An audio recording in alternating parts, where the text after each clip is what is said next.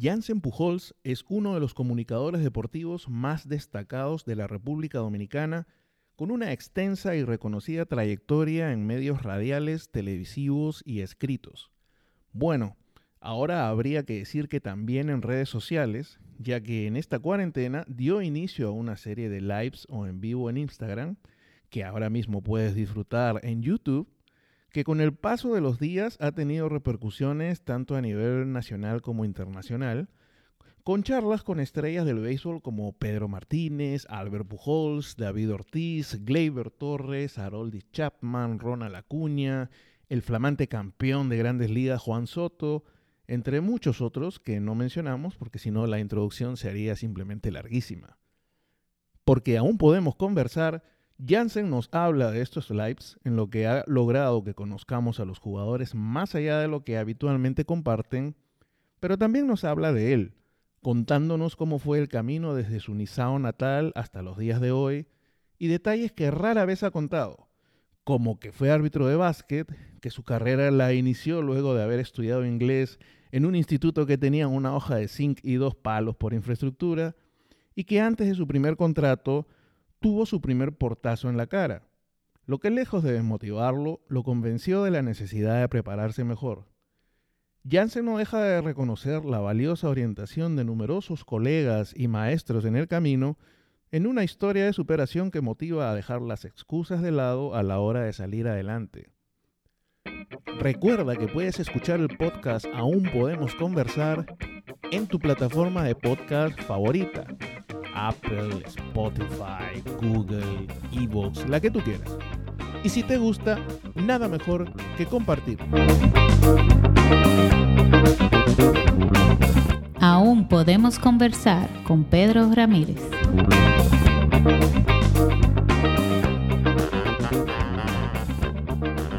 Hola Jansen, ¿cómo le va? Buenas tardes.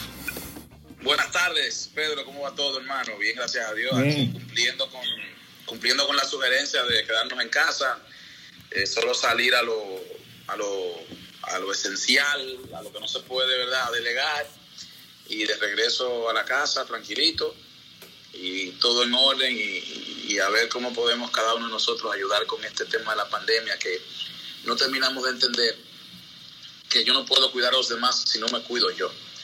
Eh, pero hay que insistir, lo, que, lo que tenemos las mejores intenciones, tenemos que insistir, insistir, hasta que podamos hacer conciencia de esto. Sí, es lo único. La única forma en la que podemos ayudar es quedándonos en casa, ¿no? Eso es así. Que no es poco, además. No, no es poco, no. El, ajuste no es fácil, no es sencillo. De hecho, yo, yo no sé, eh, las cosas en la vida son así a mí me ha gustado estar en mi casa, porque uno se da cuenta de la agenda que tiene Pedro, de tantas cosas, que es radio en la mañana, que después tú tienes reuniones, que tiene que buscar a niña al colegio, que tiene que hacer aquí, que para aquí, que para allá, que después llega el periódico, que después el programa, que después las cosas. Entonces como que yo tenía tantos años, tantos años sin estar en mi casa así, que hasta ahora no me puedo quejar. en eso no le, no le miento, pero yo no soy el promedio, para nada. yo porque yo soy una gente que eh, muchas veces a las 10, 11 de la noche ya que uno empieza a trabajar. Sí.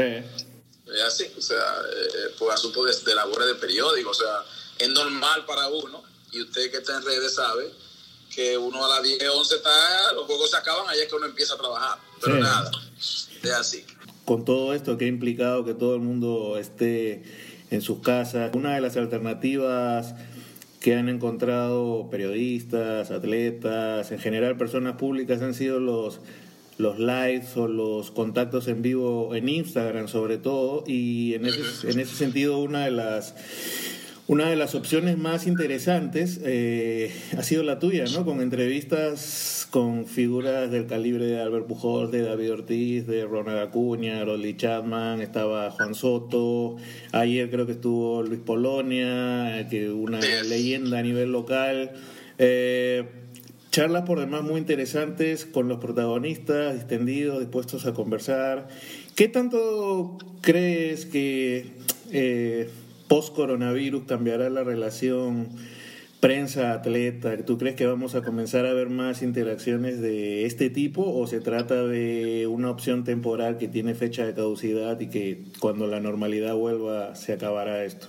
Hay dos vertientes. Yo creo que habrá unos controles por un buen tiempo con los medios, el acceso, eh, hasta que esto no esté totalmente controlado, ¿verdad? Hasta que no haya una seguridad de que, de que, de que, una, que es una gripe que le puede dar a cualquiera. Y hay un tema, yo creo que esto, esto nos obliga a repensar las cosas, inclusive eh, eh, yo mismo que, he tenido el, privilegio de ir a casas de, atletas. habrá unas, unas, cuantas cositas ahí que habrá que, que repensarlas, pero obviamente cuando todo, todo vuelva a la normalidad, eh, estos vivos van a ser mucho, mucho, mucho menos, porque eh, imagínense, ellos tienen que estar en los estadios temprano, salen tarde, si hay un día libre eh, para estar con la familia, no es tan sencillo. De hecho, nosotros que realizamos Gran Slam por CDN, domingo en, la noche, no siempre tenemos al, pelotero ahí disponible, porque algunos o están viajando o están libres, se planean con su familia, pero yo creo que lo que estamos viviendo ahora es algo que sí nos hace replantearnos de cara al futuro. Es una opción que tenemos, es diferente. Eh, eh, habrá cosas que habrá que hacerlas por ahí sin duda y, habrá que alimentarse de ellas, pero eh, no creo que ellos en el, quizás tienen 15 minutos cuando van al estadio, porque también recuerde que hay, un nivel de concentración eh, no es elegante, y más esos niveles de, que tú estás en la NBA, en la NFL, en la NHL, del hockey y en grandes ligas, de que tú te, tú te encherchas en redes sociales con un juego importante ahorita, si tienes que lanzar y demás, porque ahí hay un grupo de, individuos que están comprometidos con una misión. Entonces tú puedes relajar en un momento, pero no siempre digas, ah, no, pues él no pichó bien hoy, o sea, las cosas que se dicen, es lo que está atento a esto, atento a lo otro. O sea, yo creo que esto ahora, es, para mí, si hay un reto de cara al futuro. Tenemos que reinventarnos y tenemos que hacer cosas diferentes. Y habrá que, buscar la manera de, hacer el trabajo como, como siempre pasa, ¿verdad? Con los cambios de época. Pero no me parece a mí que atletas que estén con compromiso van a estar siempre así, así, así, así, ahí, abiertos para un, para un vivo eh, en ciertas horas. Ellos pueden entrar 10 minutos, 15, pero... Eh, yo no digo en la temporada muerta que sí se puede hacer. Pero lo que estamos viviendo ahora es algo muy, muy especial, muy siguiente. En todo caso, temporal o no, la repercusión de los live que, ha tenido, que has tenido con, con estos muchachos, con estos deportistas, han, ha, sido no solamente a nivel local, sino a nivel internacional, ¿no? O sea, ha sido una experiencia muy interesante, Edusco. Sí, sí, eso sí, una, una gran experiencia. Eh, va, eh, eh, va en la línea de lo, que, de lo que hacemos. Lo que pasa es que las personas esperan las entrevistas por un programa de temporada que comienza en octubre y termina en marzo. Ahora lo estamos viendo en el día a día. Eh, y yo siempre he pensado que, que, eso debe ser, eso es la, la, temática, lo que la gente no conoce. El periodismo es un oficio, como todo en la vida, obviamente, pero en este hay más de detalles. Porque yo sé, yo sé que tú tienes 98 millas, yo sé que tú diste 400 honrones, yo sé que tú diste 500, yo sé que tú eras la leyenda de Boston, yo sé que tú eras eh, temido, respetado, yo sé que tú fuiste el líder de hit, eres el líder de hit de nuestra pelota. Pero eh, eh, lo que está detrás no, y, es como, como esta, esta gráfica que uno ve que dejan un mensaje de que la gente ve el éxito encima, pero no ve detrás lo que tú has dejado. Y, y entonces tú verlos en tiempo real, porque no, no se edita nada en tiempo real. Tiene un, punto extra, además de que no se están produciendo noticias eh, con la facilidad que del, del, eh, desenvolvimiento normal, ¿verdad? O sea, con, la facilidad normal, con el, con, el trabajo diario, porque esas grandes cadenas tienen sus reporteros que siguen los equipos, pero ahora mismo ellos están en sus casas. Y, y, y yo conversaba con, con, con David Ortiz, por ejemplo, y, él me dijo, hablábamos de eso, de, ¿verdad? De, la entrevista. Él me dijo, yo hablé de muchísimos temas ahí. Sí. Qué bien, yo espero que el mensaje le llegue a los muchachos y eso. Y obviamente uno tiene un acceso, que es un privilegio, que yo, que yo me siento honrado de tenerlo. Eh, a Dios las gracias por eso. Eh, estamos hablando de que yo comencé a trabajar en medio en 1996, cuando yo era traductor. Y al sol de hoy, pues uno cosecha un poquito los frutos de ese trabajo y, lo que uno aplica en el día a día de, de respeto, el respeto para todos, o sea, respetar para que te respeten. Y entonces uno puede eh, hacer eso y, y, entonces tratar de, algo que yo siempre digo, Pedro, y a quienes escuchan este, este conversatorio, porque, repito, todos los oficios son de detalles y, usted no es mejor profesional que el otro porque usted tenga tres maestrías y el otro no tenga ninguna. Usted no es mejor profesional que yo por aquello. Eh, los títulos son la garantía de que se cumplió con un proceso, pero al final lo que importa es el criterio. El criterio es lo que te hace a ti ser un profesional. Tu criterio. O sea, si, si es malo, es malo en verde, en azul y en rojo. Y si es bueno, es bueno en azul, en amarillo, en lo que fuere. Sí. O sea, eso es lo que tenemos que tratar de hacer, mantener el criterio. O sea, ser, ser coherentes en, en, eh, con la mayor facilidad posible. Entonces, bueno, en, en los detalles que, que, uno va aprendiendo, porque cada, cada entrevista es una experiencia nueva, tú tienes que evaluarte, perdón, tú tienes que saber que lo que no se mide no puede progresar. Hay que escuchar, hay que ver, pero siempre, me disculpa, siempre pienso en que la estrella es la otra persona. Yo hago preguntas, me guío de sugerencias. Y bueno, pues una conversación me lleva a otro escenario, pero la estrella es quien está ahí, no soy yo. Yo tengo que dejarlo hablar y tengo que hacer lo que se sienta cómodo para que el tiempo pase y ni cuenta se dé del tiempo que tenemos ahí hablando, que fue parte de lo que me dijo David, que me dijo, oye, pues nosotros hablamos muchísimo. Casi dos horas.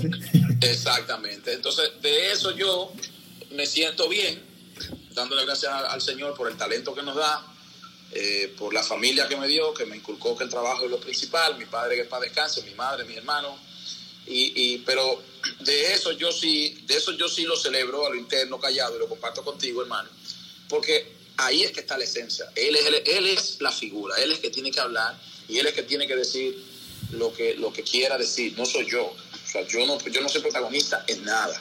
Yo soy un canal, una vía y hago una que otra pregunta para acomodar el terreno y entonces que llegue lo que el, lo que el espectador quiere escuchar. En ese sentido, eh, dentro de todas las producciones, programas y, responsabilidades que tienes, tanto a nivel eh, eh, impreso como en la radio, en la televisión, me atrevería a decir que Círculo de Grandes Ligas es un programa, es una producción que saca precisamente eso, ¿no? información que que va más allá de los números o del desempeño del deportista en sí para conocer un poco más a la persona. ¿Puede tratarse de uno de los programas que mayor satisfacción personal te genera? Sí, claro, claro que sí, claro que sí. Eh, es el, el, el, la cereza en el pastel. Y yo soy eh, alguien que le gusta escribir, ¿eh? a mí me gusta escribir y, respeto a los grandes escritores y, y cuido el idioma wow, lo cuido como si fuera un niño. y escribir para mí es fascinante, sobre todo. Pero eh, sí, el, círculo es, la, la, cereza en el pastel, porque es que es lo que más me acerca, es lo que más me hace conocer, es lo que más me hace tener una idea. Me prepara, Pedro, para hoy, para mañana, para después. Eh, tú, tú, tienes ahí un perfil psicológico, un perfil sociológico, tú tienes una, una, una idea de, lo que es una, una, clase, una línea, de lo que, de dónde vienen esos muchachos, lo que hacen, lo que les gusta, y, y tú puedes transmitirlo y que el otro lo vea, porque ¿qué, qué, qué puede hacer el, el, qué hacen los hijos nuestros cuando hay un, atleta que llega, pero ven los esfuerzos? Sobre todo, sobre todo, los nuestros, Pedro, que usted tiene, usted es abogado, si no me equivoco, tú eres abogado. Sí. Sí, tú eres abogado y tienes un empleo y tus hijos ven ah, papi es ejecutivo, papi es esto, eh, eh, mi hija me ve, mi papá es comunicador, me lo mencionan. Eh, ayer me decía que un amiguito le dijo, ¿y, y tú das tu papá en eso? Y, y sí, yo, yo he visto a fulano, al otro. O sea, pero ellos no, ellos no, hasta que no escuchan a quien, a, quien están idolatrando, saber lo que pasaron, no tienen una idea. Sí. esos modelos a seguir que tenemos y, hay, que, hay, que, hay que dar esa línea porque al final hay que quemarse la pestaña en lo que usted vaya a dedicarse a hacer, no importa el oficio que usted coja, uno más que otro, pero hay que quemarse la pestaña.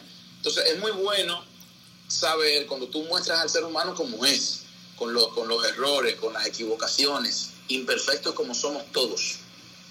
Sí, sobre todo. Y sobre todo, sobre todo porque no es color de rosa. Y, y, cuando hay un mensaje, cuando hay un aprendizaje, cuando hay una enseñanza, y eso a mí me satisface porque como comunicador trato de, cumplir con, con, que eso no quede en el vacío, sino que se vea. Y, y, es una forma de que quienes vienen subiendo, los que, los que quieren tomar ese camino sepan lo que les espera, lo que hay que pasar, pero que no hay nada mejor entonces que tú sentarte un día y poder contarlo y poder decir, yo llegué, yo cumplí, me siento bien con lo que hice. Hagamos una especie de un breve círculo de grandes ligas donde por un momento el entrevistador sea el entrevistado. ¿Dónde, ¿Dónde que nace Jansen y qué recuerdos tiene de su infancia? Yo nací en Nizao, San José de Ocoa, eh, en, en, el año 1976, el 17 de marzo. Misao es un pequeño pueblito que está en la, ya provincia de San José de Ocoa, en ese entonces no lo era. Y, bueno, nací ahí, pero eh, a, los, a, los seis, eh, a los seis meses, me cuentan mis hermanos, me trajeron, me trajeron a la capital. la capital. Sí, trajeron a la capital. Y entonces aquí nada, aquí vivíamos en Capotillo, ahí me crié y yo iba al campo, como decimos, ¿verdad? Eh, vacaciones, cuando llegaba, ¿verdad? Eh, mayormente era, uno iba siempre fijo en diciembre, actividades y eso, uno se iba, una que otra semana mayor, a veces en el verano, pero no mucho, porque eh, yo aprovechaba, mis hermanos me pusieron a aprovechar el tiempo, que hiciera algunos cursos en verano, en ese entonces se podía, uno seguía estudiando y ahí tú ganabas un, eh, te evaluaban y te ganabas un curso y eso me ayudó a llegar temprano al bachillerato. Eh, después estudié inglés temprano, gracias a Dios. O sea que no era, no era, eh, era más en diciembre que uno iba. Pero imagínate, Pedro, uno, uno en, un régimen de disciplina, porque sin eso no se llega, de, de, de, de, mucho cariño y mucho amor, pero siempre que te, es por aquí, es por aquí que se hay que ir, no es por allá, no es por aquí y para ir por aquí, eh, el muchacho a veces quiere doblar para acá, pero no, eh, te vuelven y te enderezan, es para acá, es por aquí. Entonces... Siempre, siempre que puedes, siempre que puedes destacas mucho la figura de tus padres. Oh, sí, claro. Claro, porque papá fue el roble que sembró eso y, y, mamá, eh, doña Elmidia que me crió, no me trajo al mundo, pero sí me crió, y, el que cría el que tiene la responsabilidad. Mamá era un guardián eh, inquebrantable de, esa voluntad que había que tener en, esos años 80, eh, finales de los 70, 80 y 90. No, no, no, es que aquí no, aquí no estamos inventando, aquí no estamos relajando, es por aquí. Entonces había que estudiar, eh, mantenerse siempre ahí, una cosa travesura y te lo hacían saber. Eh, ten cuidado por aquí, a las tres son la vencida. mi hermano mayor, el doctor Rafael Pujol, jugó un rol importante, porque papá iba a bañar del campo, era la figura, ¿verdad?, de, que decían un momentico, aquí hay que respetar, aquí no somos así. No era que uno era travieso, Pedro, pero había que siempre tener eso pendiente porque uno es muchacho, un muchacho al fin. Uno es muchacho, exactamente. Sí, hasta que uno ya es maduro y cosas. Ya, por ejemplo, después que yo cumplí los 16 años conmigo, no hubo. Eh, eso, eh, no hubo tormento nunca, pero yo, eh, yo a los 16 tenía una actitud de que tenía 30, por así decirlo, por, por, la, por la formación que me dieron y nunca lo voy a dejar de mencionar y con mis hermanas y todo. En mi casa estudió todo el mundo, gracias a Dios. Y ahí hay un ejemplo. Entonces, espérense, aquí estudiamos. Que, que, yo era árbitro de baloncesto, me encantaba porque mi deporte favorito es el baloncesto. El deporte que yo me siento a ver es el baloncesto.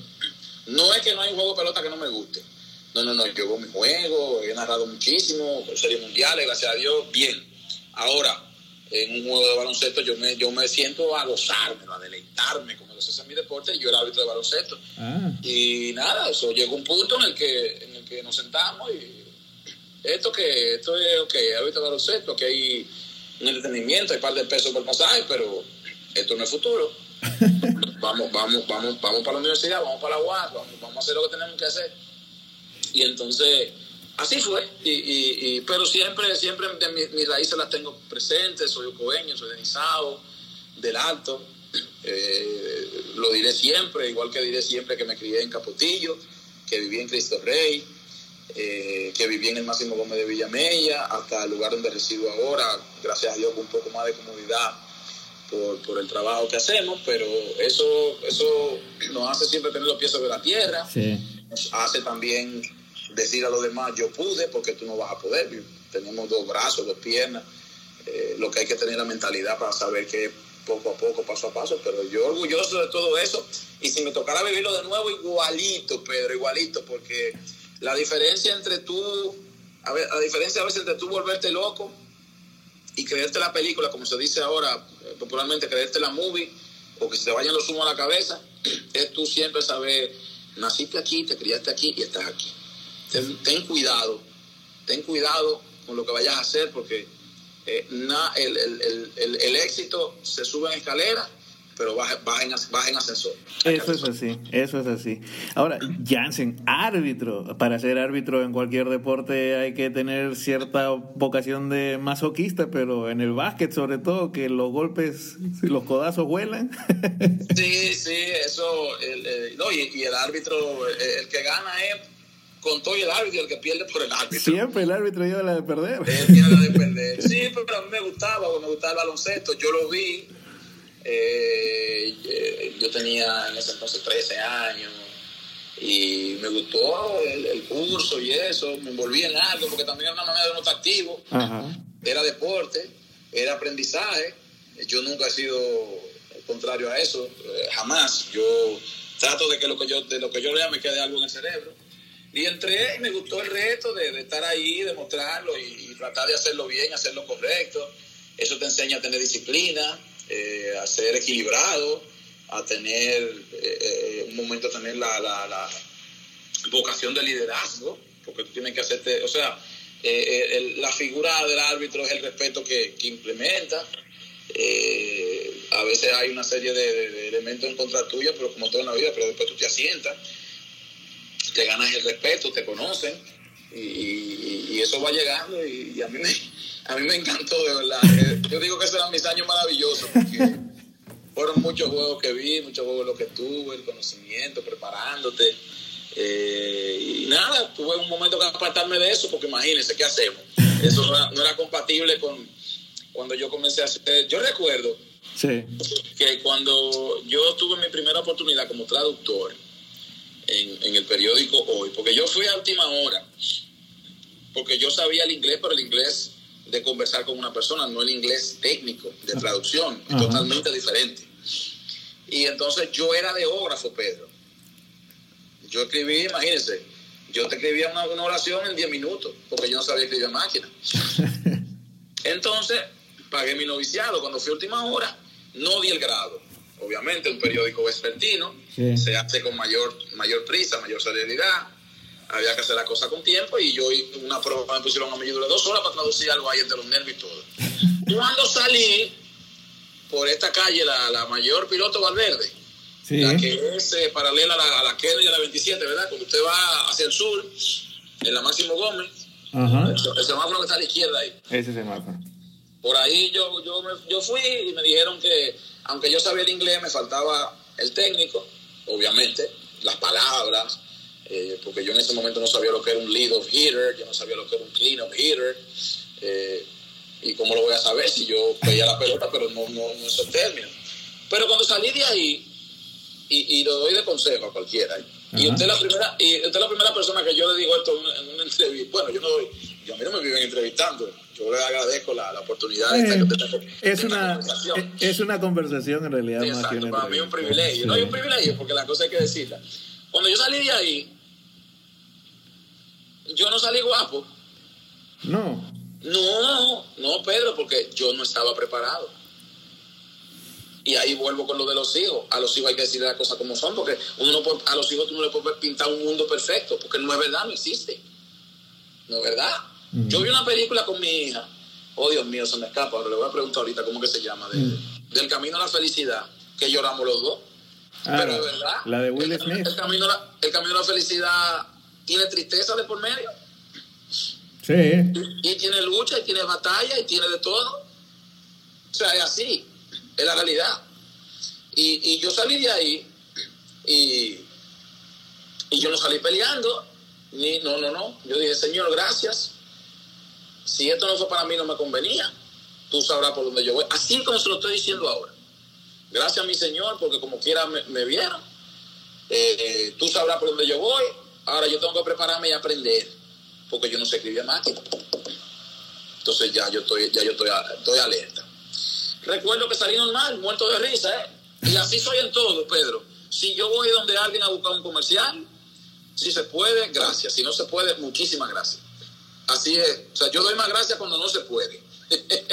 porque, sí, porque en la vida, en la vida, esto es como los bateadores. El que, el que en 10 falla 7 salón de la fama. Entonces tú no lo vas a tener todo en la vida. Y hay que, y hay que atesorar lo que tú puedes conseguir. Yo salí contento de ahí, bien. De ahí seguí, yo estaba tranquilo y, y recuerdo que en, en, eh, seguí cogiendo mi, mi materia en la universidad, yo estaba dando una, ya yo estaba dando la segunda redacción, si no me equivoco, la primera, algo por ahí. Y yo recuerdo, no, la segu- era la no, era la segunda redacción que yo estaba dando ya. Eh, y yo recuerdo que en el verano del, en ese verano, porque yo fui un poquito, yo fui en primavera, en ese verano me encuentro con Alexander Gómez, que trabajó en el Licey, Ok. le voy a por vida. Y me dijo, miren, el hoy hace falta un traductor, porque eh, yo trabajé en varios, en varios torneos no seca de voleibol eh, como traductor. Yo acompañaba a los equipos de Estados Unidos, Canadá. Yo, gracias a Dios, el inglés, el inglés lo aprendí en un instituto que pagaba 18 pesos, tenía una hoja zinc y dos palos. Por eso yo no acepto cuentos de que, no, que no, no. El, el, el, el sitio no te hace. Es como el bono al atleta. Eres tú. Sí. Y yo, gracias a Dios, lo aprendí y de eso vivo. Porque eso fue lo que me, lo que me ayudó a abrirme más camino en, en- en- en esta profesión. Y me dijo Alexander, mira, me lo hace falta un traductor, ve, porque yo voy a cruzar inglés, ve, ve. Y no fui, Pedro. No fui. No fui, no. muchacho al fin, oiga, no fui. Y como a la, a la semana siguiente, o los 10 días, me encontré con él otra vez. Me dijo, Paul, pero me dejaste esperando. Oigan eso, yo dejé esperando a una gente en un periódico. No, no, no, hombre, yo no, no sé, está bien, vamos, ven, yo estoy aquí, tengo un examen ahorita y eso. Eh, bueno, yo estaba pitando juegos de basquetbol cuando eso. Eh, Pero la segunda fue, fuiste ya, ¿o no? No, espérese. A la segunda entonces, ahí llegó un compañero, se llama Raúl, Sí. Raúl Bonilla, que eh, era de eso que uno le decía el loco, pero era porque era muy activo y eso, pero te decía la cosa como era. Y entonces él me sentó y me dijo, pero tú estás loco, ya. Tú tienes que ir, viejo. ¿Cómo que tú no vas a ir? Una oportunidad, tú estás en medio. Mírame el favor, oye, tú vas mañana para allá. Si no, yo te voy a buscar de tu vive. Y era el loco Raúl. Entonces, pero el loco de cariño. Eh, eh, no, no, no, no, no se toma mal. No, no, pero, pero de esos locos que en realidad te iba a sacar de tu casa. Que son los locos que hacen falta, porque esos locos te dicen a ti las cosas como son. Sí. Y él me dijo, si tú no vas, te voy a sacar de la casa y si no vamos a tener problemas, porque tú tienes que ir a eso. Tú no sabes lo que puede presentarse ahí. Le cogí miedo al hombre porque ella me dijo que iba a ir. y fui, con toda entidad yo fui, me senté y bueno, ahí me encontré con Adolfo Valenzuela, que gracias por recordármelo, lo voy a llamar ahorita, porque tengo mucho que agradecerle a Adolfo. Y hace mucho que no hablo con él. Y tengo que agradecerle porque le agradezco mucho. Adolfo era una persona muy disciplinada, bastante exigente. Y el que, el que encuentra gente exigente en su camino, que le dé gracias a Dios, que lo abrace, Sí. que le ponga unos velones a Dios, porque esas son las gente que te hacen a ti sacar lo mejor de ti. Eso es Al principio esa lucha, Pedro, del ser humano, ¿verdad? Con el cambio, con asuntos, pero al final uno agradece esos jalones de oreja. Y Adolfo Valenzuela me dio a mí una guía, porque me, dio, me dio una hoja para traducirla, obviamente. Yo fallé en muchos términos, pero él dijo lo siguiente, él maneja el idioma, él tiene la base para ser un buen traductor, déjenmelo a mí. Así dijo él. Bueno, y me fajé, el hombre me pone una tarea todos los días, esto es lo que usted va a hacer, pam, pam, pam, fallate aquí, fallate allí, ten cuidado con esto.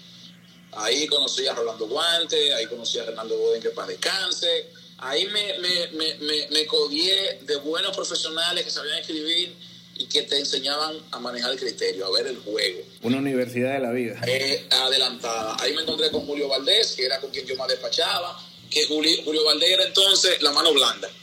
Él me pasaba la mano, caballo tranquilo, no se, no se, no, no se sienta mal, esto es parte de él, tiene que aprender, usted va a ser bueno, tire para adelante. Julito era el, el sweet brother, era el Pippen. Jordan también era, pero el Pippen era Julio. Y nada, y ahí me quedé, para que usted sepa, ahí me, me, me gustó, empecé a cerrar periódico con, con Alex, usted ve a Alex Rodríguez, el que escribe baloncesto, en el listín. Sí. Nosotros nos decimos, nosotros nos decimos Luis de cariño. Hicimos una muy buena amistad, somos hermanos, yo lo respeto, lo quiero mucho, un gran ser humano. Ese, ese y Freddy Tapia son parte de mis colegas preferidos y trabajamos juntos en el hoy y ahí yo tranquilo, tranquilo, tranquilo. Ahí duré tres meses en esa empresa del señor Corripio, del hoy, eh, en prueba. Y a los tres meses recuerdo como ahora que Adolfo dijo, ¿a ti no te han nombrado? No, espérate, tienes que nombrarte porque tú tienes que trabajar aquí. Yo leí la evaluación que él hizo y fui nombrado, Pedro, con 3.500 pesos. No se me va a olvidar nunca, fue mi primer sueldo. Cuando yo salí de ahí, que me nombraron, la avenida San Martín cabía en mi bolsillo. y así mismo le di las gracias a Dios con el mismo amor que la vez aquella en última hora no di el grado. Porque me demostré que era yo, no era última hora. Yo era que tenía que ponerme, ponerme, ponerme en, palo mío, como decimos ahora, como, se, como dicen los peloteros. Y así lo hice. Y nada, y así comencé. Eh, recuerdo que cuando comenzó la temporada de béisbol, yo unos años anteriores, muchacho al fin, fresco al fin, me metí en el terreno y hacía unas cuantas preguntas en inglés, porque el inglés no era muy común. Eso ahora que todo el mundo habla inglés. En ese entonces era muy poca gente, yo tenía ese privilegio y yo me metí ahí, ah, mira, pero él habla inglés. Entonces, algunos colegas que no lo dominaban, yo hacía esa pregunta. Eh, lo hice con Ildefonso en varios programas. Y entonces ya ahí yo dije en octubre, no, no, pero yo quiero ir al play, pues yo quiero hacer entrevistas, yo no me quiero quedar aquí. Y entonces me tocaba a mí entrevistar a los refuerzos norteamericanos. Eh, falleció más Reynoso, que en paz descanse. Entró Franklin Mirabal a trabajar. Franklin eh, me vio, me dejó allá. Él me dijo, no, no, usted es valioso para estos fines. Franklin, un trabajador incansable, más en ese entonces. Si él trabaja ahora, pues Franklin es un fajador, Franklin es un caballo, un caballo batalla. Franklin trabaja como sin él. Y en ese entonces mucho más, y cambió cambió el espectro, cambió todo, porque él pidió más páginas para la, para la sesión deportiva, un caballo. Y ahí me mandaron para el estadio, me sacaron mi carnet y entonces yo empecé a escribir, no a traducir solamente. Y por ahí empecé, gracias a Dios. Y, Hasta ahora. sí, ya entonces para diciembre me llamaron del listing diario porque que Franklin puso la competencia a, a moverse. Hay que reconocérselo. Y entonces me llamaron del listín, que si, que si me, que me querían para ser eh, redactor allá, porque había que competir, esto que lo otro. Eh, yo fui, me evalué en el mismo edificio donde no di el grado aquella vez. Entonces ahora entré por la puerta grande por recursos humanos. Me evaluó una, una, una joven psicóloga, se me escapa el nombre. Si la veo, donde, ojalá ella escuche esto y un día me diga, mire, yo fui que lo evalué a usted en ese edificio, la parte trasera, ¿qué clase de persona? Y recuerdo que me dijo, usted está preparado para pertenecer a esta empresa, yo te lo veo bien de su evaluación, eh, siga así y lo veo a pam, pam, pam. Me recuerdo esas palabras que me, encantaron. Entonces la misma calle que yo salí aquella vez que no di el grado, esta vez la recorrí triunfante también. Eh, me llamaron de allá, me evaluaron, me mandaron a hacer todas mis pruebas, pasé mi evaluación, gracias a Dios y entonces me, hicieron una mejor oferta en el listing diario ganando casi el triple, Pedro. Eh, hablé con Franklin, le dije que me iba. Él llamó allá para ver si no me dejaban ir. Al final la oferta era mejor. A él lo llamaron para pedirle mi, una, usted sabe, la, una recomendación, porque el empleador tuyo tiene, vamos a ver quién tú eres, porque nadie quiere. Es otra cosa. A la a mí le digo yo, al malo nadie lo quiere. Es bueno, porque entonces sabe. Y Franklin tuvo la cortesía de decir, no, no, él es buen empleado, él es cumplidor, y me, deseo lo mejor, y dijo eso, yo se lo agradecer siempre a él esa, esa, ese detalle. Y ahí me fui al listing diario, comencé en enero de ese año, y ahí estuve hasta el año 2013. Eh, comencé como redactor 1, después fui redactor, cuando fui redactor 1 yo dije, yo voy a ser redactor 2 Cuando fui redactor 2, yo dije, yo tengo que ser redactor 3. Y me fueron dando más, más responsabilidades, y llegaron los viajes al campo de entrenamiento, todo ahí, ahí duré hasta el 2000. Perdón, ahí duré, no, no, no, no, perdón, porque fue en el 90, estamos hablando del 97, enero 97. Ah, ahí duré hasta 2003, hasta 2003. Y entonces ahí comencé a hacer mi relación con la figura del béisbol que usted ve hoy, alguna retirada, porque 96 fue el año del despegue de Pedro Martínez, eh, se comenzó a sentir, 97 ganó el Sayón, después llegaron los otros que fueron llegando y ahí uno iba haciendo una base de, trabajo, como todo en la vida, nos vamos conociendo, nos vamos tratando, entonces ya en el 2003 me ofrecieron en Multimedia del Caribe para ser editor deportivo del Caribe y ser y, y CDN, y ahí estamos todavía. Y ahí está... Eh eh, ahora, o sea, soy editor deportivo del Caribe y soy productor de CDN. Obviamente tengo un programa allá y cuando se requiere mi presencia en cobertura y eso, eh, doy mi aporte. Porque en el área deportiva está Frank, que dirige CDN Deportes, y hay otros muchachos que están allá. Pero eh, seguimos en la empresa y todo. Así, así fue. Así fueron las cosas. en el listín aprendí muchas cosas, mucho, muchísimo. Me hice redactor, aprendí con profesionales de nivel, Hugo López Morobel, mi papá, que le agradezco la visa que tenemos mi familia, todo el apoyo que me dio, esos viajes que yo hice, bienvenido Carmona, que, que si, si, si Julio Valdera, el Sweet Brother, bien Carmona el chispero era el Sweet, Sweet, Sweet Brother, que era el que me pasaba la mano, gente que me aconsejaron mucho, ahí conocí a Freddy Tapia, que lo adoro, eh, a Briseño, eh, fuimos compañeros Ramón Rodríguez, Carlos Nina, pero yo era de ese grupo ahí. Y ellos me aconsejaron mucho porque el joven, aunque usted tenga talento, hay que moldearlo. Y, trabajaron mucho conmigo en el temperamento. Usted ve esa paciencia que muchas veces usted me dice que cómo es. yo la cultivé ahí. Yo la cultivé porque eso es disciplina. Y, a veces el, derecho no es tenerlo, sino saberlo exigir. Es mejor un mal arreglo que un buen pleito. Yo cultivé eso y se lo agradezco a esa persona, a Carmona, que, que me sentaba, señor, Pérez, no es así, aunque usted tenga razón, no es así, Pérez, hay un respeto, hay que tener cuidado. Y Tapia también. Entonces uno fue, y uno se fue preparando poco a poco, porque para usted saber mandar, tiene que saber obedecer. Sí. Si usted no sabe obedecer, no puede mandar, porque usted siempre va a ser un caos. Eso es un, principio básico. Y yo le agradezco mucho a esas personas que me moldearon, Bodin, que, que un día me jaló las orejas me dijo, espérese, espérese, no es así. Aquí hay una reunión, usted primero que tiene que llegar porque usted es novato. Y usted no puede llegar aquí último que nosotros. No porque usted no pueda, sino porque si nosotros llegamos primero, tiene que llegar o junto con nosotros o antes que nosotros. Y, usted no puede llegar después del director. O sea, fueron muchas cosas de aprendizaje que hoy día me sirven a mí y yo las pongo un ejemplo y por eso eh, entiendo que, que, que ni la ofensa ni nada ayudan es mejor no, no lo deja rodar y trata de explicar como un canon de este oficio, pero esas cosas me ayudaron mucho, yo agradezco mucho a esa persona y, y, tranquilo. Y entonces ya en el 2003 me dio la oportunidad de ser editor y, hasta aquí estamos. Entonces en esta segunda etapa yo entonces comencé a aprender no solamente a ser editor, sino también a, hacer, a aprender un poco de lo que es gerencia de las cosas cómo administrar, cómo tener. Eh, he trabajado con don Osvaldo Santana, que es un maestro del periodismo, que es periodista y es gerente a la vez, un hombre organizado, sumamente exigente. Vuelvo y repito, el que encuentra gente exigente, que le dé gracias a Dios. Eh, una persona que me ha dado a mí mis lecciones, me ha enseñado muchísimo. Y entonces ya hoy día, 20 años después, uno pone en práctica las cosas y, puede eh, desempeñarse con, un nivel de satisfacción de, de por lo menos saber que hacemos las cosas bien, que, que, intentamos hacer las cosas bien y esperando que salgan así.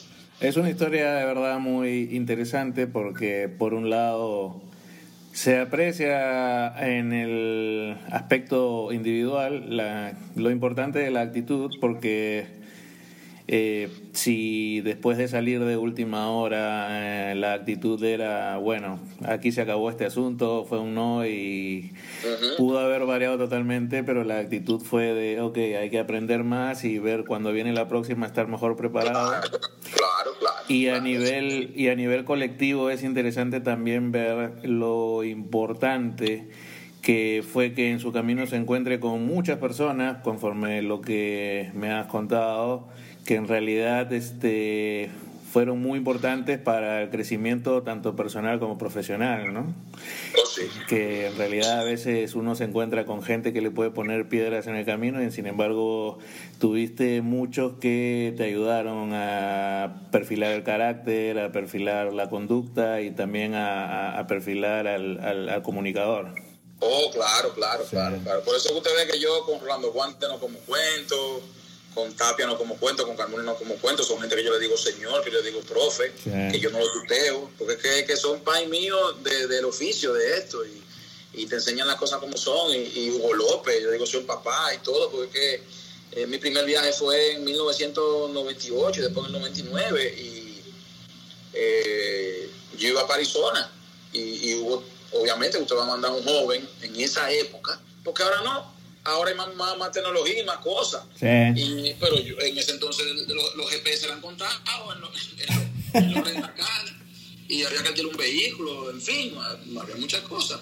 Y era, y era por llamada, Pedro, había una línea internacional en el destino, marcaba por ahí, se comunicaba, y, y uno mandaba de un día para otro, porque era un internet dial-up en ciernes. Sí. En ciernes, que para, para comunicarse era un lío. Sí, los muchachos que escuchan esto no tienen idea de qué estamos hablando, No, pero ni idea, ni idea. Ni idea. Y, y Hugo tenía eh, su, su temor, como lo tengo yo, de mandar a un muchacho que no sé lo que, que, que va a hacer para allá.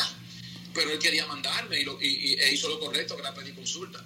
Y Carmona le dijo, a bienvenido Carmona, que ese yo, por ese yo peleo. Él, es- él es cristiano, no hay que hacerlo, pero si yo tengo que pelear por una gente, yo por Carmona peleo. Pero Carmona le dijo, pero Hugo, el que cubre pelota es él. Porque yo mi primer año en el listín, yo dije, yo voy a cerrar todos los días. Cierre. Y los muchachos me lo agradecieron porque ellos, ellos iban ahí un poco más temprano y yo más tarde, pero yo lo hice para aprender. Yo no lo hice por chercha. Yo dije, no, no, yo voy a- ¿Y tú vas a cerrar todos los días? Sí, yo voy a cerrar todos los días. Uno otro día me daban un, un respirito, pero yo cerré ese primer año casi completo. Por, ahora yo aprendí a hacer un periódico. Y aprendí el, el manejo, y aprendí las cosas y el detalle y, y lo importante y mis jalones de oreja, pero para aprender. Y entonces Carmona le dijo, Hugo, pero el, el que está fajado aquí con la pelota es él, y el que sabe inglés, él, a mí es que tú no puedes mandar. Y Hugo dijo, es verdad, Carmona, tienes razón. Pero es tu responsabilidad, ya tú sabes, encárgate de eso. Y Carmona le dijo, yo apuesto a él. Así mismo se lo dijo Pedro. Y Carmona me sentó. Me dijo, señor, usted va de viaje, yo aposté por usted, y yo creo en usted, yo apuesto a usted, porque usted tiene, usted tiene talento. Ya usted sabe, no me va a quedar mal. Y ya eso fue un- una misión que me dieron a mí. Yo tenía más peso encima de no quedarle mal a Carmona que cualquier otra cosa. Y ese fue, gracias a Dios, el primero de muchísimos viajes que hemos realizado. Y recuerdo como ahora, ese día entero volando para llegar a Arizona, Santo Domingo, Miami, Miami, Dallas, Dallas, Phoenix. Recuerdo que el primer día que íbamos a trabajar, anóteme esa novatada ahí, yo estoy con Raúl Calvo, un hermano de Mil Batalla, un tremendo profesional de la lente, hermano mío, lo adoro y lo quiero, que también me enseñó mucho y es un fajador y un fotógrafo de primera. Para mí, el mejor fotógrafo deportivo que hay aquí, pero por mucho, por mucho. Y Calvo, eh, usted sabe que hay tres horas de diferencia, ¿verdad? Sí. Bueno, ya se empujó el tallar, el novatón, y ya se empujó la hora que voy a cambiar yo. ¿De dónde que tengo yo eso pendiente? Un hombre que está en Arizona, primera vez en Estados Unidos, imagínese. Cuando tú no quieras te impacta. Y yo hablaba con mi familia, y "Eh, llegué bien, ok, perfecto. Abro los ojos y veo el reloj. 8 de la mañana. Ay, Dios mío, madre mía. Lo primero que me dicen es que no quede mal y ya voy tarde para el play. Porque usted sabe que hay que calcular la, la- la media hora de perderse. Sí. Eso es clave. Sí, ahora no se va a estar en los play, no llega directo, pero antes no. Antes había que dejar media hora para perdida. Eh, porque no había, no, no había Waze, no había Google Maps, no había nada. No, era en tal salida, pero que te pasaba, era normal. Y yo estoy así, y, y metido de esa cama, digo, ay, mi madre, ya voy tarde. Ahorita me preguntan que a quién entrevisté ahí, los nervios, yo muriendo. Y Calvo, y Calvo entró a la habitación ahí mismo y, y- y se sienta en la cama, muerto de risa. Y yo me estoy cambiando sin bañarme, Pedro. Yo me puse la ropa sin bañarme, no me cepillé porque que estoy, estoy nervioso. Y Calvo muerto de risa. Y cuando yo la risa, el señor hizo que yo caí. Yo dije, ay, ya se empujó. Tú, estás- tú, estás en- tú estás en Arizona, mi hijo. Aquí son las 5 Cinco de la mañana. Pero mejor que fuera así. Después yo estaba yo riendo, mi calvo muerto de risa, y yo tuve que reírme. Yo mismo, ¿qué voy a hacer? Y ahí me, ahí me quedé. Y me bañé y cogimos temprano para el estadio. Y ese día, gracias a Dios, entrevisté, hablé con Ricky Henderson, hablé con alguien más y después crucé al otro lado y pude hablar con Edgar Martínez. Y, con, y hablé mucho con Ken Griffith Jr., así como usted me ve. Hablé con ese caballo muchísimo de la vida. Y él me, ahí él me dijo a mí, mira, nosotros los peloteros, la gente se equivoca, yo tengo familia, mi mujer me pelea, los hijos se me enferman, la gente de uno es perfecta. Hablamos muchísimo, me hicimos una foto y entonces después me dio la entrevista formal, lo pude entrevistar. Y ahí al señor, eh, ahí vi a Alex Rodríguez también, lo llamó Samuel Mejías y fue con, con, mucha decencia y mucho mucho amor. Y lo, sí, lo que usted quiere la entrevista, que se era novato en ese entonces. O sea, no, no, no era la, la Rodríguez que vimos después, ¿verdad? Sí. Grande Liga. Pero esa fue mi primera experiencia. Ahí hablé con esos caballos y hasta el sol de hoy. Pues menos mal que eran tres horas menos y no tres horas más, si no ahí sí era el problema. No, eran las cinco de la mañana ya, yo estaba súper atiendo, pero el novato al fin hay que pagarla. Pues el oficial se paga siempre. Ya no pegaste el ojo de nuevo ya, ¿no? No, no, no, no pero con esos nervios que yo tenía, esa adrenalina mía se puso a mil. No, y me quedé, Calvo hizo un café, me recuerdo como ahora. hicimos el plan del día y a las seis y pico cogimos para el play. Y, y, y, y, puso, y pusiste el reloj eh, a las 5 de la mañana, hora del Pacífico. No, no, no, no, no, me pasó más, no, no, pero no me pasó más después de ahí. No, no, ya yo, sabía, yo, estaba, yo estaba claro ya. Ya, sé, para ir terminando, algunas preguntas así de gustos. Eh, si te pregunto por un jugador favorito de básquet, tu deporte preferido. Oh, Irving Magic Johnson. Magic Johnson. Yo me enamoré del baloncesto por Magic Johnson, comencé a verlo en los 80, había un televisor en el barrio y ahí lo veíamos, esa, esa rivalidad Celtics y Lakers. Ajá. Los Lakers no le habían ganado a los Celtics, recuerde. Sí, no, claro. No, no, no le habían ganado a los Celtics y el- la primera corona llegó cuando Magic, eh, ya algo de Karim estaba ahí y yo, yo era armador por Magic Johnson, o sea, y tuve el placer de entrevistarlo eh, hace unos años y, y por ese señor yo me enamoré del baloncesto. Sí, y, y los que veíamos eso, bueno, allá en Lima, por ejemplo, llegaban con una o dos semanas de retraso y los ponían en un programa deportivo los domingos, ¿no? Y ahí es que yo comencé a ver NBA. Y en ese duelo también simpatizaba más con los Lakers, pero no sé si te pasó a ti. eh, el, era un odio-amor con Larry Bird, porque, o sea, obviamente era el enemigo, pero el tipo era un monstruo, ¿no? Oh, pues, no, no, es una máquina, es un jugador y pico. Eso no, eso no era. Una, era un bárbaro. Señor Larry Bird. Wow. El, el pájaro vuela y hacía, y hacía daño de verdad. Era, era, y era otro baloncesto. Esa gente jugaba baloncesto. Y, y era, era mayor defensa. Y, perdón, y, el nivel de juego era un, un criterio muy, muy diferente, pero sí, yo, yo me enamoré ahí y me quedé con los Lakers hasta el sol de hoy. Yo vi a Karim, yo vi a Magic, yo vi a James Worthy, Michael Thompson, el papá de Clay Thompson. Sí. Yo vi a Kurt Ramby, Superman Ramby con su lente, que le puso así el difunto Marlon Lepre que para descanse. Eh, yo me recuerdo de, de- de Michael Cooper, yo me recuerdo de, de Baron Scott, de AC Green, o sea, ¡uf! Un equipazo, Claro. ¿no? Yo sí. ¿Y, y en el béisbol? En el béisbol, yo eh, en casa había democracia. Mamá era liceísta y, y si uno quería, si uno quería. es así, no, el liceísta de muchacho. De forma voluntariamente obligatoria. Eh, eh, eh, democráticamente obligatoria, sí. Pero no era, era uno se enamoró del juego. Además, Licey ganó en esos 80, tuvo su campeonato. En los yo recuerdo que yo en, en- a final de los 70 escuchaba así de lejito, pero después en los 80 hubo corona. El escogido nos dio, nos caqueó un par de veces, pero ya en los 90 entonces, cuando ya yo estaba un poquito más grandecito, ¿verdad? En el bachillerato Licey ganó, y ahí usted sabe cómo es, los colegios, la Licey escogido, Licey escogido. Y sí, ahí sí, hasta que eh, tuve, la, tuve el privilegio de, de- de trabajar con el escogido, gané un año con ellos y después gané con el Licey en la cabina. Obviamente el, el oficio te hace que tú tengas que decir las cosas como son, sí. eh, pero uno, ¿cómo, ¿cómo tú entras al deporte si no, si no es siendo fanático? No hay forma. Es difícil, es difícil. ¿Y jugador de béisbol que sea su debilidad, tu debilidad? Eh, yo era, uh, yo sé, yo era, a mí me encantaba Vladimir Guerrero, yo ese- esa carrera la vi comenzando y mi primer viaje coincidieron con los primeros años de él y siempre tuve el privilegio de que con lo poco que hablaba yo era uno de ellos cuando lo hacíamos y, y no, yo, uff, Vladimir era mi, mi gallo, como decían, que Vladimir lo hacía todo. El único que tenía algo mejor que Vladimir Andrew Jones por la defensa. Y, ahí, y, y yo recuerdo, mire, había un, hay, un, no sé si todavía lo hace, había un señor John Sickles o John Sickles que hacía un libro de evaluar los, los, prospectos. Era el, el, Prospect Handbook y el Prospect Tool. Lo recuerdo como ahora. Y la evaluación de Vladimir, yo tenía ese libro, lo que pasa es que imagínense, con el tiempo lamentablemente eh, eh, sufren mucho. Y yo tenía eso guardado. El eh, Andrew Jones era A plus.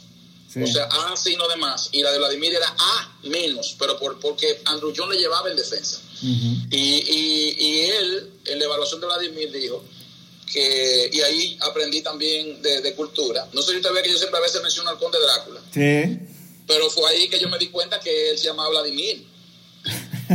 sí, en, el, libro de Bram Stoker de Vladimir. Ajá. Y rumano. Entonces, a él le decían Vlad el empalador. El empalador por el empalar, por los castigos este, a atravesar, ¿verdad? Las, personas con, con, la lanza esta de madera.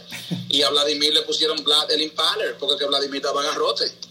Vladimir bateaba. Y de ahí yo me quedé con Vlad el Impaler.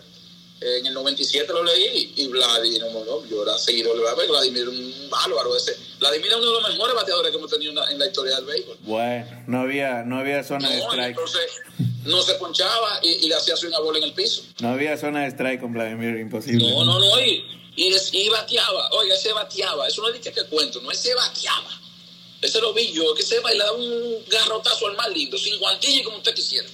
Sí. Entonces, ese, ese, ese le daba en la madre, le daba la bola. Y brazalete también que tenía a la hora de a la hora de, de defender, también tenía un buen brazalete. Sí, sí, oh, un brazo bajo. Bueno, y, el tiempo no nos hizo quedar mal porque está en el Salón de la Fama. Salón de la Fama. Sin, sin mucho que discutir, sin mucho que hablar. Sí.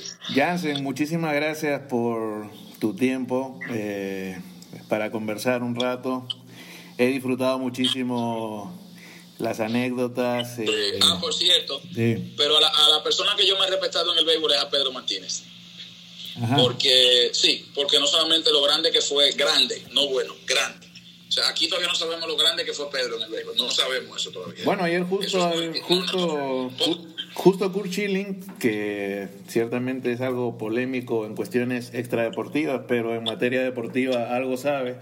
Él dijo que nunca vio un. puso un tuit algo así como que no vio ningún lanzador mejor que Pedro Martínez en su mejor momento. En su pico, no, no, que no, que, se, se, que a Pedro le tenía miedo. A Pedro le tenía miedo. Y entonces la combinación de. Cuando usted ve todos esos pitchers ahora que hacen algo y lo mencionan a Pedro, ah, Pedro lo hizo una vez, Pedro hizo dos veces, Pedro aquello, ahí tú te das cuenta que aquí no sabemos lo grande que fue Pedro, porque ahora es que faltan hazañas por lograr y que lo mencionen a él. Y a ese tipo le tenía miedo. Entonces, la grandeza de él en el terreno con lo que es fuera del terreno, el líder que la clase de persona que Pedro Martínez, el ser humano que es, yo lo conozco, lo conozco muy, muy bien, el cariño con los años, lo que yo, yo no respeto a una persona en pelota más que ese señor. A ese yo le hago el saludo donde quiera, con respeto, a nivel de respeto, y lo seguimos. Y, ya para terminar, eh, yo voy a entrevistar a Miguel Tejada un día de esto y, y, lo voy a poner que haga e, e, esta historia, pues la voy a decir adelantada. Un día, eh, eh, que Miguel fue de los pocos que le dio un ron a Pedro. un día Miguel está, creo que estaba en Oakland, y él está en el barco con los compañeros, y él está tirándose unos traguitos ahí. Y dice a los muchachos, los compañeros de Miguel, pero tú estás loco, vámonos, ven, que mañana picha Pedro, deja de beber. Y él le dijo, no, es que porque picha Pedro vengan a beber. es que no vamos a hacer nada, vengan, es mejor, duele menos. Bueno, el otro día Pedro eh, le dieron dos y Miguel le dio uno. Nada más le ponchó como 13, dice. no, ese tipo le tenía miedo, tipo, pero ¿qué con Pedro? Ay Dios, mire, cuando hay pitcher de verdad, los peloteros están el otro día preocupados. Ay Dios mío, me toca hoy Strasbourg, toca Scherzer, ay Padre Eterno, hoy toca Digrón, anda, eso de noche sin dormir, eso noche sin dormir. Y eso sin dormir. Sí, con Pedro, y con Pedro Martínez, a medida que pasan los años, eh, uno se va dando cuenta en el reconocimiento que eh, jugadores, jugadores, dirigentes y el mundo de la MLB en general le tiene, ¿no? A medida que pasan los años como que se van dando cuenta, no, o aquí uno se va dando cuenta más de la real trascendencia que tuvo Pedro Martínez, ¿eh? definitivamente. No, no, sí, yo como yanquista lo sufrí muchas veces, ¿qué puedo? Yo no quería decirlo, pero... No, no, eso es verdad, se le sufrió muchas veces. Pues Sí, no, no, eso era. Sí, esos tipos lo respetan a él. Fue muy interesante ese intercambio que tú que tuviste en Twitter hace poco, eh, de qué era lo que más llamaba la atención en aquella época, el duelo Sammy Maguire o o Pedro lanzando, ¿no? Yo no lo viví aquí, o sea que no puedo saberlo en realidad, pero las opiniones fueron muy interesantes. Sí, sí, no, que Pedro era eso clásico y eso no tiene madre. Eso es verdad, aquí suspendían clases, ahí el picha Pedro todavía, hablamos ahorita. Sí, sí, sí, sí, sí, sí, sí. Eso, eso fue así, eso fue así. Yance, muchísimas gracias de verdad por estos minutos. Eh, para conversar. Eh, como te estaba diciendo, he disfrutado muchísimo conocer un poco más de, la persona detrás del comunicador y, y, sobre todo eso, ¿no? que toda persona, aún el comunicador que normalmente, como bien dijiste, debe dejarle el protagonismo al deportista, pero aún el comunicador tiene detrás de sí una historia con, fracasos y con éxitos y con experiencias que ayudan a, a, quien pueda estarlo admirando también, ¿no? Eso es así. Muchas gracias. Un placer. Un placer. placer mío.